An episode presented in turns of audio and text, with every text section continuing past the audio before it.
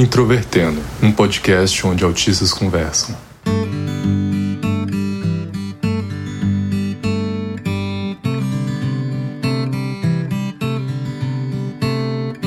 Um olá para você que ouve o podcast Introvertendo, que é o principal podcast sobre autismo do Brasil. Meu nome é Tiago Abreu, sou jornalista e um dos integrantes deste programa que fala principalmente sobre autismo na vida adulta e todos os pontos relacionados a isso. Oi, Tiago, tudo bom? Prazer, gente. Eu sou o Eliseu. Eu sou atual head de diversidade e inclusão da Zup Innovation, uma empresa de tecnologia que nasceu ali em Uberlândia. Estou muito animado aqui para a gente bater um papo e obrigado pelo convite. Oi, eu sou a Vanessa.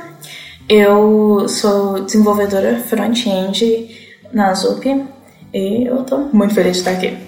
Vanessa e Eliseu, muito obrigado por toparem participar aqui do Introvertendo. E eles, junto comigo, vão falar sobre os estereótipos autistas na área de tecnologia. Então a gente vai falar sobre algumas noções preconcebidas que as pessoas têm, às vezes de fora ou até relativamente próximo da área, que às vezes atrapalham a participação de autistas nesse segmento do mercado de trabalho. Se você está conhecendo o Introvertendo pela primeira vez, seja muito bem-vinda, seja muito bem-vindo. O Introvertendo é um podcast que discute o autismo no cotidiano em vários aspectos. Nós temos as nossas redes sociais, no Facebook, Twitter Instagram, é só você procurar por introvertendo, nosso site introvertendo.com.br e ali acompanhar o nosso conteúdo, que geralmente é semanal ou uma vez a cada duas semanas. O Introvertendo é um podcast feito por autistas e este episódio conta com o apoio da Azul. Então, pessoal, existe uma visão popular de que autistas são sujeitos lógicos excepcionais, e isso ocorre até na representação de autistas na ficção. Isso me faz lembrar, por exemplo, do personagem Jack da série As We See It, que ele inclusive é um programador, ele é da área da tecnologia e segue muito essa perspectiva do cara com uma inteligência excepcional. O que há de verdade e de mentira nessa percepção que muitas vezes é representada na cultura? Tiago, acho que esse é um, um, discurso clássico, né? Assim, que a gente escuta quando a gente fala sobre pessoas com espectro de autismo e, é, na verdade, é um dos estereótipos aí que a gente tem a quebrar. Justamente porque quando a gente pensa em pessoas autistas, a gente tem uma variedade de características. Obviamente, a gente tem ali alguns pontos que são comuns, mas até como eles refletem nas pessoas é de uma maneira diferente. A mentira desse estereótipo, na minha opinião, ele vem da certeza de que todas as pessoas é, com autismo são iguais, e ele pode ser uma verdade, uma vez que a gente tem características pessoais individuais. Então, acho que isso vai sempre variar de pessoa a pessoa e como a gente vai estar tá estimulando determinadas competências ou como a gente vai estar tá, é, acessibilizando as oportunidades para que as pessoas possam desenvolver qualquer ponto de capacidade intelectual ou de operacionalização que essa pessoa tenha. Mas isso não é uma verdade universal. Eu sempre falo que a gente tem as nossas particularidades dentro dos nossos marcadores que nos atravessam esse sentimento de que todas as pessoas, insira aqui qualquer marcador, são, insira aqui uma característica, ele nunca vai ser uma verdade universal. Para mim, dizer que ah, todo autista é lógico ou excepcional, frio, calculista, é que nem dizer que tipo todo tom de vermelho é vermelho escuro. É muito reducionista. Eu acho que isso pega um detalhe que você vê em muitas pessoas autistas que é a gente tem pontos de vista diferentes, a gente enxerga as coisas de forma diferente, compreende de forma diferente e muitas vezes acha soluções diferentes e reduz isso a um são máquinas de lógica. Isso é um estereótipo que ele não só torna a gente menos humano pelos olhos dessas pessoas que escolhem enxergar desse jeito o que acreditam seja verdade, como acabam que reduzem a gente a só, tipo, esse é o cara de exatas, esse é o cara frio, calculista. E isso tira muito um mérito que eu vejo em muitos autistas, que é o mérito da criatividade. Por causa dessa compreensão diferente, dessas experiências diferentes, você tem essas pessoas que colocam de forma criativa e fazem tipo arte e trazem soluções diferentes para as coisas e é um negócio tão diverso, interessante, sabe? É um espectro. Tem muita gente lá dentro, tem muitas visões e tem muitas coisas que essas pessoas podem trazer pra gente. Ah, com certeza. Vocês tocaram em pontos muito importantes e que, inclusive, já foram apontados em outros episódios do Introvertendo porque a gente fez um episódio agora em, no mês de setembro chamado Hiperfocos Estranhos e Bizarros 2, que nós falamos exatamente sobre essa percepção diferente das coisas. As pessoas estão no espectro do autismo também, e isso é uma característica que acaba ficando bastante acentuada, porque muitas vezes a percepção, a forma de olhar sobre um tema é uma forma diferente, e muitas vezes as séries pegam isso e colocam isso em outros níveis, né? Eu acho que quando a Vanessa falou, saiu muito na minha cabeça The Good Doctor, que é a série que principalmente acaba trazendo isso, a imagem quase visual das coisas, o cara que consegue resolver os enigmas que ninguém consegue resolver. Eu detesto essa série. É, também acho ela um pouco problemática. E isso acaba realmente complicando bastante e desumanizando as pessoas autistas. A gente também já falou sobre isso no episódio 198.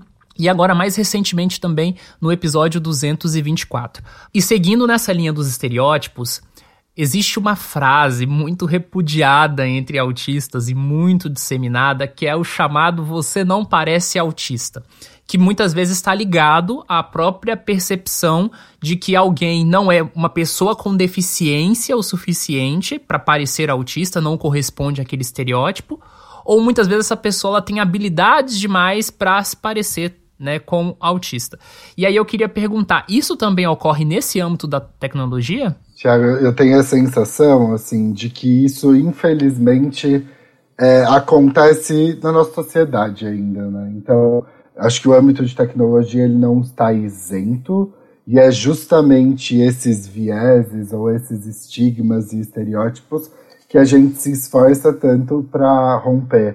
E tem um, um, tom muito, quase ofensivo na minha percepção, assim, de quando a gente diz que uma pessoa não parece algo como se ser esse algo seja algo ruim, ou ser um defeito, ou ser algo que desqualificaria essa pessoa. Então, infelizmente, eu acho que em todos os âmbitos da sociedade e do mundo corporativo isso ainda acontece ou pode acontecer, mas é justamente uma forma muito grave, na minha percepção, de capacitismo, de clusterizar aquela pessoa ou de desqualificar aquela pessoa mediante os, as características que eu imagino que pessoas que estão dentro daquele marcador devem ter e invalidando elas como algo benéfico, como algo que pode agregar para a diversidade daquele ambiente. Então, infelizmente, e feliz, assim, ó, felizmente a gente já está falando abertamente sobre isso, porque acho que isso sempre foi muito velado mas agora a gente precisa colocar um holofote justamente para a gente ter essa mudança de comportamento coletivo, né? É uma frase que carrega muito, muito mais peso do que parece. Ela não vem sozinha. Por exemplo, eu já tive pessoas que disseram isso e posteriormente elas me cobraram coisas que eu não era capaz de entregar. E quando eu digo não era capaz de entregar, eu tô me referindo a, por exemplo, me cobraram que eu socializasse tal qual uma pessoa que não é autista. E isso eu na época não me sentia confortável de resolver essa situação, então eu só me forcei e que isso teve consequências na minha saúde mental. Essa situação em específico foi o que me levou a fazer o primeiro artigo, porque eu queria que as pessoas entendessem o que, que é isso e como é que isso reflete no nosso dia a dia. Porque eu não só ouvi isso, como eu já ouvi. A gente esperava uma pessoa mais difícil de lidar com, ou a gente esperava uma pessoa mais complicada. Então você vê que existia ali naquele momento, e existe na sociedade, um preconceito muito grande.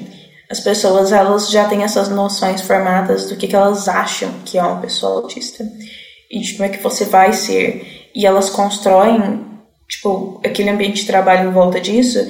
E se você contraria o mínimo e elas acham, ah, você nem parece autista, elas passam a te tratar como se você não fosse autista e você passa por situações extremamente desgastantes. E se você não for uma pessoa que se sente confortável em e contra aquilo, você vai chegar numa situação de burnout.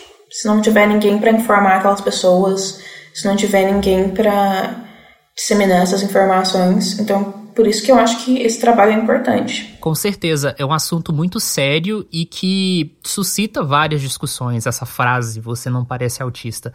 Porque ao mesmo tempo é uma invalidação, como se o seu relato, a sua experiência sobre o autismo não fosse real, ela fosse um relato falso, e também dentro dessa dinâmica do ambiente de trabalho, aí vocês falaram sobre capacitismo, revela exatamente essa desigualdade de, nas relações sociais, essa relação de poder que muitas vezes as envolve, né, tantas pessoas sem deficiência, pessoas com, com deficiência, é, em relação a características do autismo em si e o que as outras pessoas fazem a partir disso. E nesse território das deficiências invisíveis, nem sempre a experiência de uma pessoa autista é apenas com autismo. Existem pessoas autistas que têm deficiências físicas e, e outras deficiências sensoriais, mas também é muito comum que pessoas autistas tenham outras deficiências invisíveis ou alguns outros transtornos, outros diagnósticos, como TDAH e a dislexia. Como é que isso deve ser levado em consideração no processo, não só de contratação, mas também do trabalho do dia a dia, nesse âmbito da tecnologia? Acho que, primeiramente, assim, a gente sabe que existe uma postura das empresas em relação à, à obrigatoriedade legal de inclusão de pessoas com deficiência, e que alguns, algumas dessas, inclusive citadas, muitas vezes não são consideradas no processo de enquadramento desses profissionais como profissionais com deficiência. Mas aí a pergunta que fica é: a gente está trabalhando em função de uma cota ou a gente está trabalhando realmente em prol da inclusão, né? Então, eu acho que a gente precisa sempre se adaptar às particularidades e características das pessoas muitas vezes, e obviamente não colocando numa posição de tokenização, ou seja, de não usar aquela pessoa como bode expiatório, talvez, ou usar aquela pessoa como a referência ali só para nos ensinar algo, mas se colocar numa posição de vulnerabilidade justamente para entender como que a gente pode ter essa abordagem e entender o que, que funciona para aquela pessoa tanto num processo de recrutamento e seleção, onde muitas vezes a gente tem ali testes com tempo determinado, com longos textos que muitas vezes podem ser substituídos e adaptados por outras metodologias que vão ter o mesmo resultado analítico no final desse processo, assim como entender dentro do fluxo de trabalho quais são ah, os, ah, os processos que precisam ser adaptados em prol da inclusão para que a gente garanta uma equidade naquele acesso ou naquela oportunidade ou em relação à atuação daquele profissional dentro do cenário corporativo. Acho que quando a gente fala do, do cenário específico de tecnologia, a gente tem é, alguns recursos, pensando inclusive na atuação remota, que podem facilitar essa acessibilização mas que para isso a gente precisa ter a intencionalidade e o preparo para que a gente não cause ali nenhuma situação de desconforto ou de segregação, né? Algo que acontece às vezes é contratar o profissional com deficiência, porque é um negócio requerido por lei, e depois você só coloca ele lá naquela vaga e vai embora. Isso não é algo que pode acontecer, isso não é inclusão isso não é diversidade, de verdade, isso é só, tipo, eu não quero pagar uma multa e eu tô fazendo o mínimo. Quando eu comecei a trabalhar alguns anos atrás, eu me sentia um pouco que eu tava nessa situação em que eles me colocaram ali e não existia algo construído em volta para fazer com que ela fosse realmente uma vaga inclusiva. Eu tenho TDAH também, além do autismo. E quando você vai incluir uma pessoa, um profissional específico, você vai olhar para essas individualidades e você vai trabalhar com ele para garantir o ambiente mais inclusivo. Algo que eu tive que trabalhar com a minha liderança para trazer melhoria, para trazer um ambiente onde eu me sentia mais inclusa, foi no quesito de evolução e como essa evolução ela é registrada.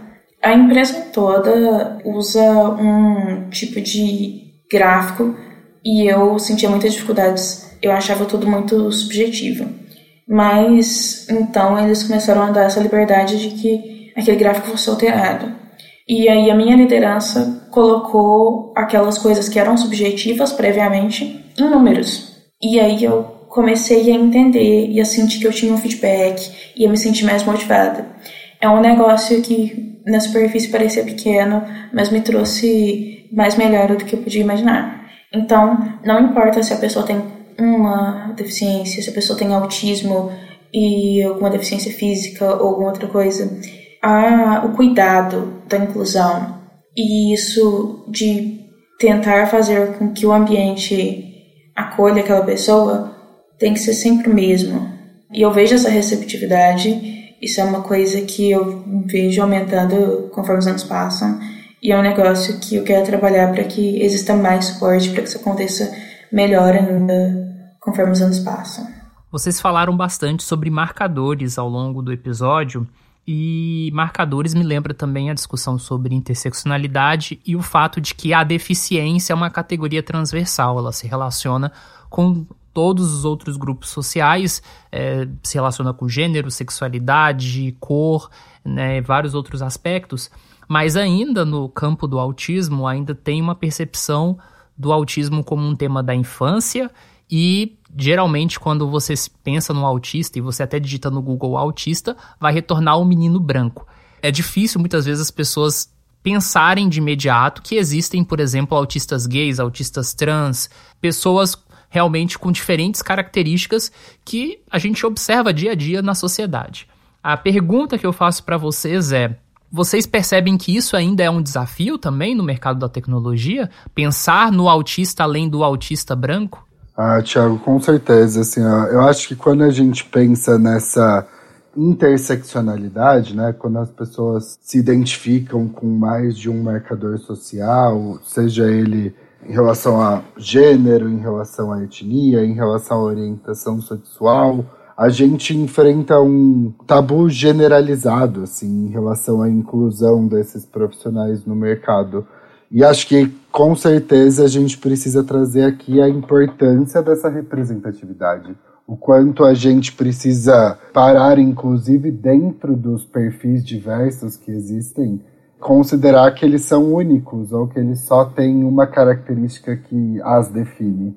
A gente precisa entender que esse mundo é muito plural, o Brasil é muito plural, as pessoas são muito plurais quanto mais marcadores atravessam as pessoas, quanto mais desses pilares de diversidade a gente se identifica, amplia também a, as barreiras que a gente precisa quebrar para essa perspectiva de inclusão, né?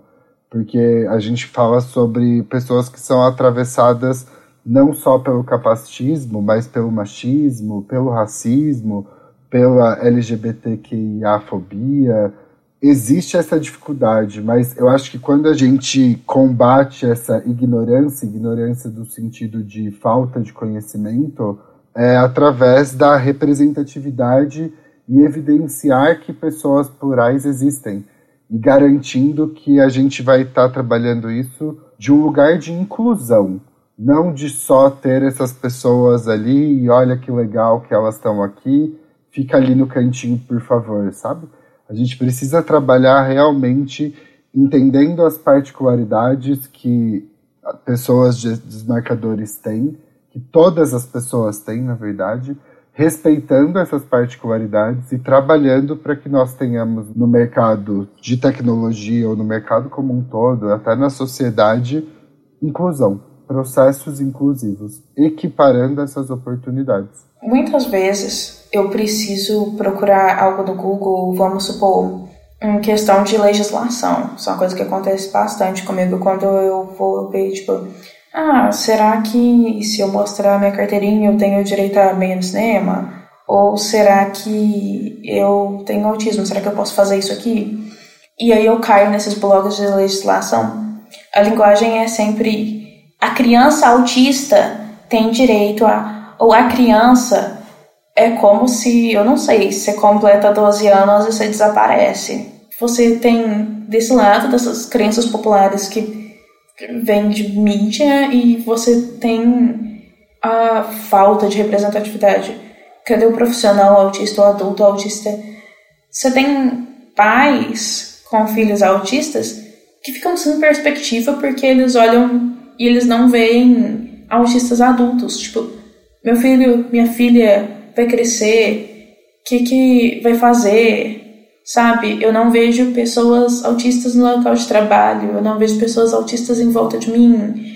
Então, quando esse meu filho, essa minha filha crescer, o que, que, que, que vai ser deles? Segundo a mídia, ou eles vão ser um gênio, ou eles vão. nada. E é por isso que a gente precisa, então, de representatividade real de pessoas autistas em vários espaços, inclusive no mercado de trabalho nessa discussão que a gente está tendo aqui, me faz lembrar que eu tenho muitas pessoas no meu círculo social, muitas autistas, até algumas que não são autistas, que estão entrando no mercado de tecnologia agora, porque tem havido mais oportunidades, né? Porque a gente está vivendo esse momento, de certa forma, de transição em relação às profissões. E eu queria muito saber da experiência do Eliseu como líder e da Vanessa como pessoa autista no mercado de tecnologia, quais são as dicas que vocês dariam para autistas que estão iniciando essa trajetória agora? Acho que a, a, não sei se é necessariamente uma dica, assim, mas talvez uma palavra de encorajamento de ocupem esse espaço. Ocupem esse espaço no sentido de muitas vezes a percepção que eu tenho é que quase uma postura de desculpa por estar incomodando. E essa postura vem muito de como a gente se estruturou e de como ocorre uma opressão, né? Ocorre uma opressão a pessoas com deficiência na nossa sociedade. Então, busquem conhecer as empresas, qual é a cultura das empresas, o que elas realmente valorizam, quais são as práticas de inclusão, não só de atração de diversidade, mas como é o depois. Acho que a Vanessa falou muito sobre isso, né? De como que é depois que a gente contratou esses profissionais? Como que é feito esse acompanhamento interno? A gente está realmente olhando para todos os, os, aspectos de inclusão e, e, quase como se a gente não não existe esse, essa necessidade de pedir licença para existir da forma que se é. Acessibilidade é um direito as empresas precisam se comprometer com isso e se responsabilizar por isso, de forma a criar essas oportunidades de uma maneira justa, de uma maneira equalitária, né? de uma maneira que a gente realmente consiga é, englobar toda a diversidade que existe, inclusive dentro das diversidades.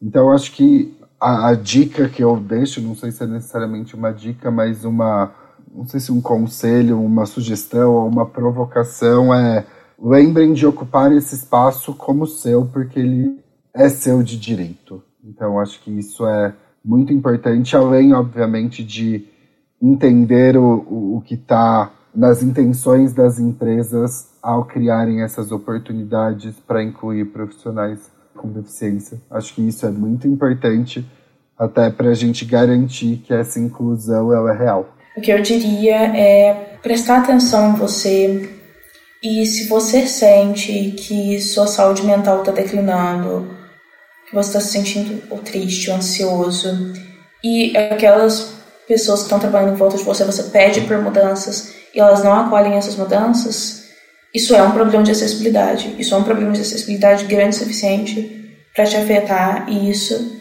é um problema real.